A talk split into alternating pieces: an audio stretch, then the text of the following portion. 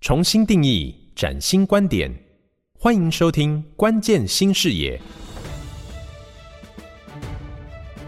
本节目由造物者的智慧风光 AI 窗赞助，好家庭联播网古典音乐台制播。各位好，我是叶欣，欢迎您再次的收听《关键新视野》Podcast 的节目。这个节目呢，同时也在好家庭联播网播出。我们一起来关心、爱护地球，探讨 ESG，同时呢，也要来聊一聊数位转型、智慧制造如何的达到所谓的净零排放。今天要谈的议题呢，是有关碳定价哦。这个中小企业碰到这个碳定价。可能会想说：“哎，我这个碳又看不到、摸不着，还有这么高的价格，而且有一些是显性的，有一些是隐形的。那每一个产业也不太相同。我们今天呢，一样的要邀请到，呃，线材加工产业成立已经有三十二年的历史，线束的大厂，这是新城工业股份有限公司的总经理陈永瑞陈总。”还有呢，是车用螺帽，这是在台南的如宝兴业股份有限公司的副董事长王文信，王副董啊，要请他们两个人来跟大家一起关注这个议题。台湾经济架构以中小企业为主，碳定价太。低效果不彰，定价太高，负荷太大。如何透过智慧制造来帮助内部完成碳定价呢？陈总，说说你的看法。确实哈，这个碳定价部分如果太高的时候，这个企业主会说：“啊，我的利润就被这个碳定价都吃掉，我就没利润了。”那如果太低的时候，碳中和时间就整个拉长哈。那如何做一个碳定价？有三种方式啊，对企业来讲。第一个就是啊内部定价，那第二个就是隐值价格，第三个是隐含价格。那所谓内部定价来说，它可能企业组织稍微比较大的时候，它在各个 BU 或是啊制造部门各个部门在做生产也好，或者做一些活动的时候，那我们企业里面内部啊就把它定了一个价格，那这个价格就跟这个各个 BU 它去收集这样的内部的碳费。啊，收集回来之后，之后呢，买碳权也好，或是说啊，内部企业的一个碳改善。那第二个影子价格，它是会参考啊外面的交易市场或是碳税的一个价格。那这个价格会让未来如果说企业要去买碳权的时候，诶啊，它能够比较精确的去啊有一笔基金是买到足够的啊碳权来做一个综合的动作。那外部的全球有二十五个交易市场，那就是看自己啊要去哪一个交易市场去买。那各个交易市场它的属性不太一样，啊，就可以透过这个方式去定一个价格。那第三个隐含价格，隐含价格最主要是看企业里面啊，在过往当中我们做建零碳排这些改善的专案，那这些专案的部分呢，它花费了多少成本，它把它隐含进来，可能再多加了一些费用上去，或者说未来趋势或是一些固定的趴数之后嘞，定出了一个价格，然后把这个内部碳价。存下来变成一个基金，在未来我们可以来做进碳排啊，或是买碳权。那这个智慧制造，哎，就是让我们可以刚才讲到，除了外部的交易市场跟碳税之外，内部这边所定定的有一个依循。这个依循就是我们智慧制造收集上来数据之后，这些数据减掉啊，碳改善的是碳排，到最后的那些数字，就是一个碳排放量。这碳排放量就是让我们企业可以知道。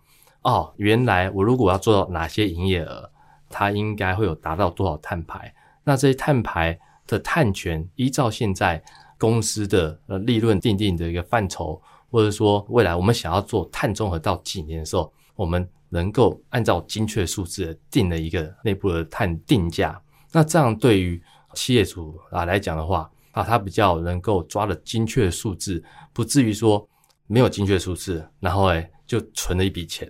到底存够也不晓得，还是存太多吃掉利润，也对啊董事会啊对股东没有很好的一个交代，所以啊会有这样的因果关系。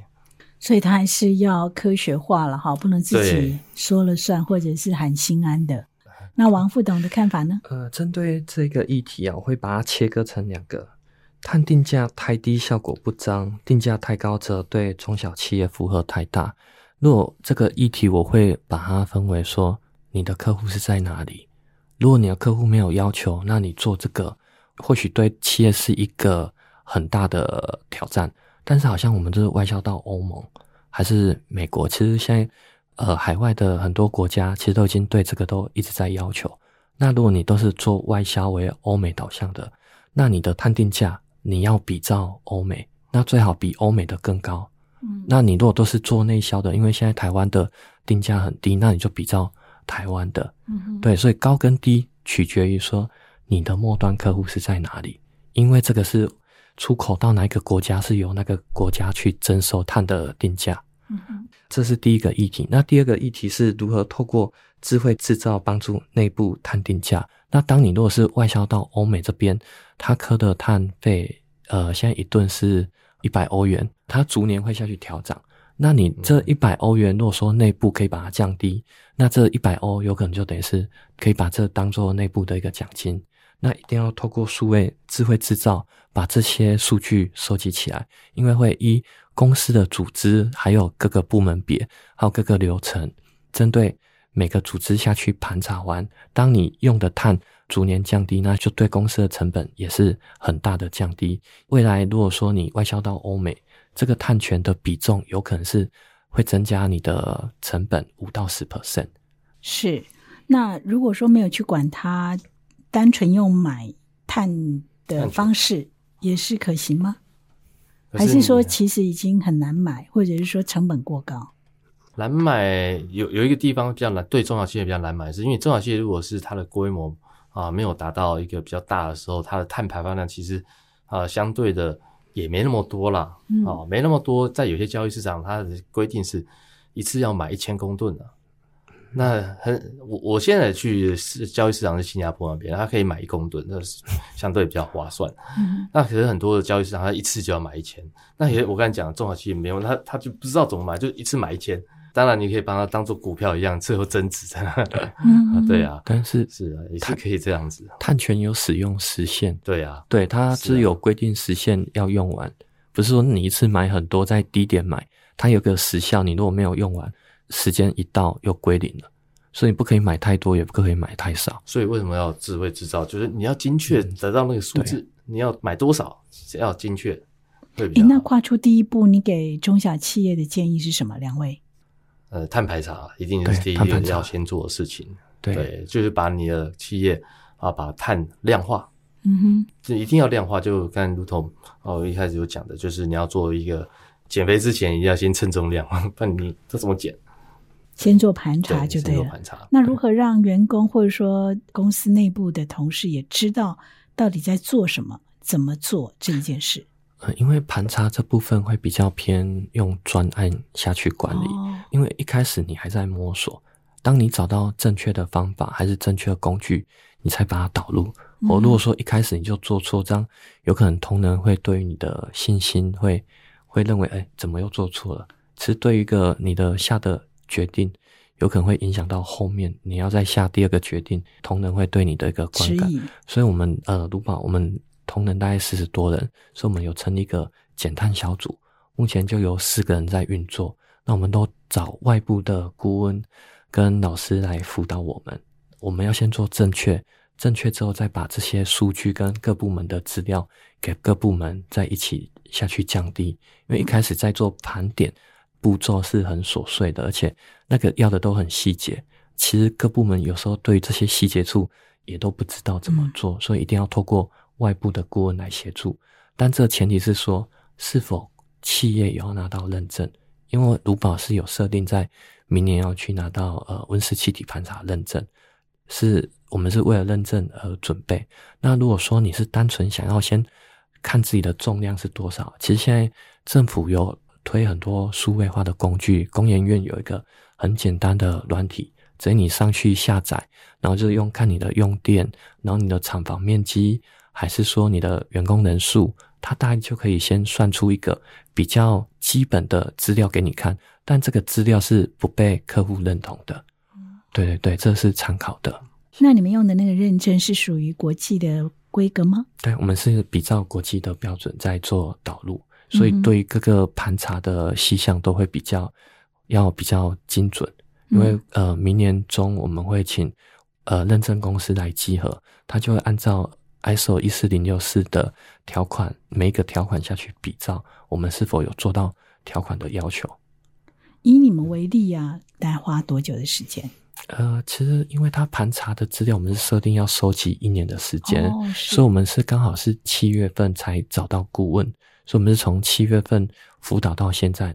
刚刚有讲到，你要做盘查之前，你一定要先把资料收集。那我们有导入 ERP，所以就从 ERP 到很多资料，就关于你的原料、你的用电、员工人数，还有你的外加工的每一个制成，你都要去算到它的运输还有用电。这些你就一定要透过数位化，才可以快速把这些资料捞出来。资料捞出来之后，你还要再透过另外一个平台去把它盘点出来，因为它的碳的系数其实算得很复杂，对，所以就是会依照公司的目标。那如果说你没有客户的要求，可以步调放慢一点，但是是要先做准备，因为这个是大家在三年后还是五年后一定会面临到的一个问题，因为我们政府已经有规划，二零三五要设定一个目标，大家都要一起去完成。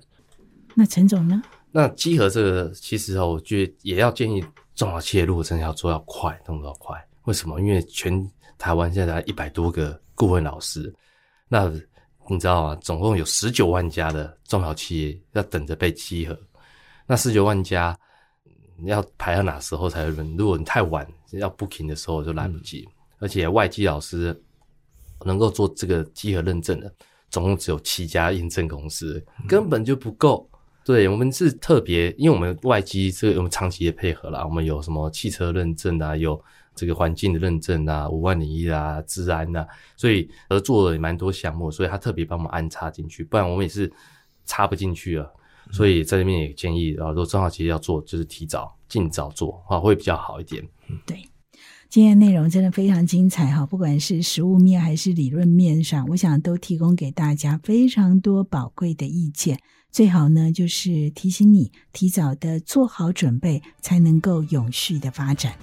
如果你觉得我们的内容很精彩，欢迎给五颗星的评价。那如果有一些意见、有一些疑问想交流，也欢迎你在 Podcast 平台上留言，更欢迎你把这个节目分享给你的好朋友。我是叶欣，我们下回见。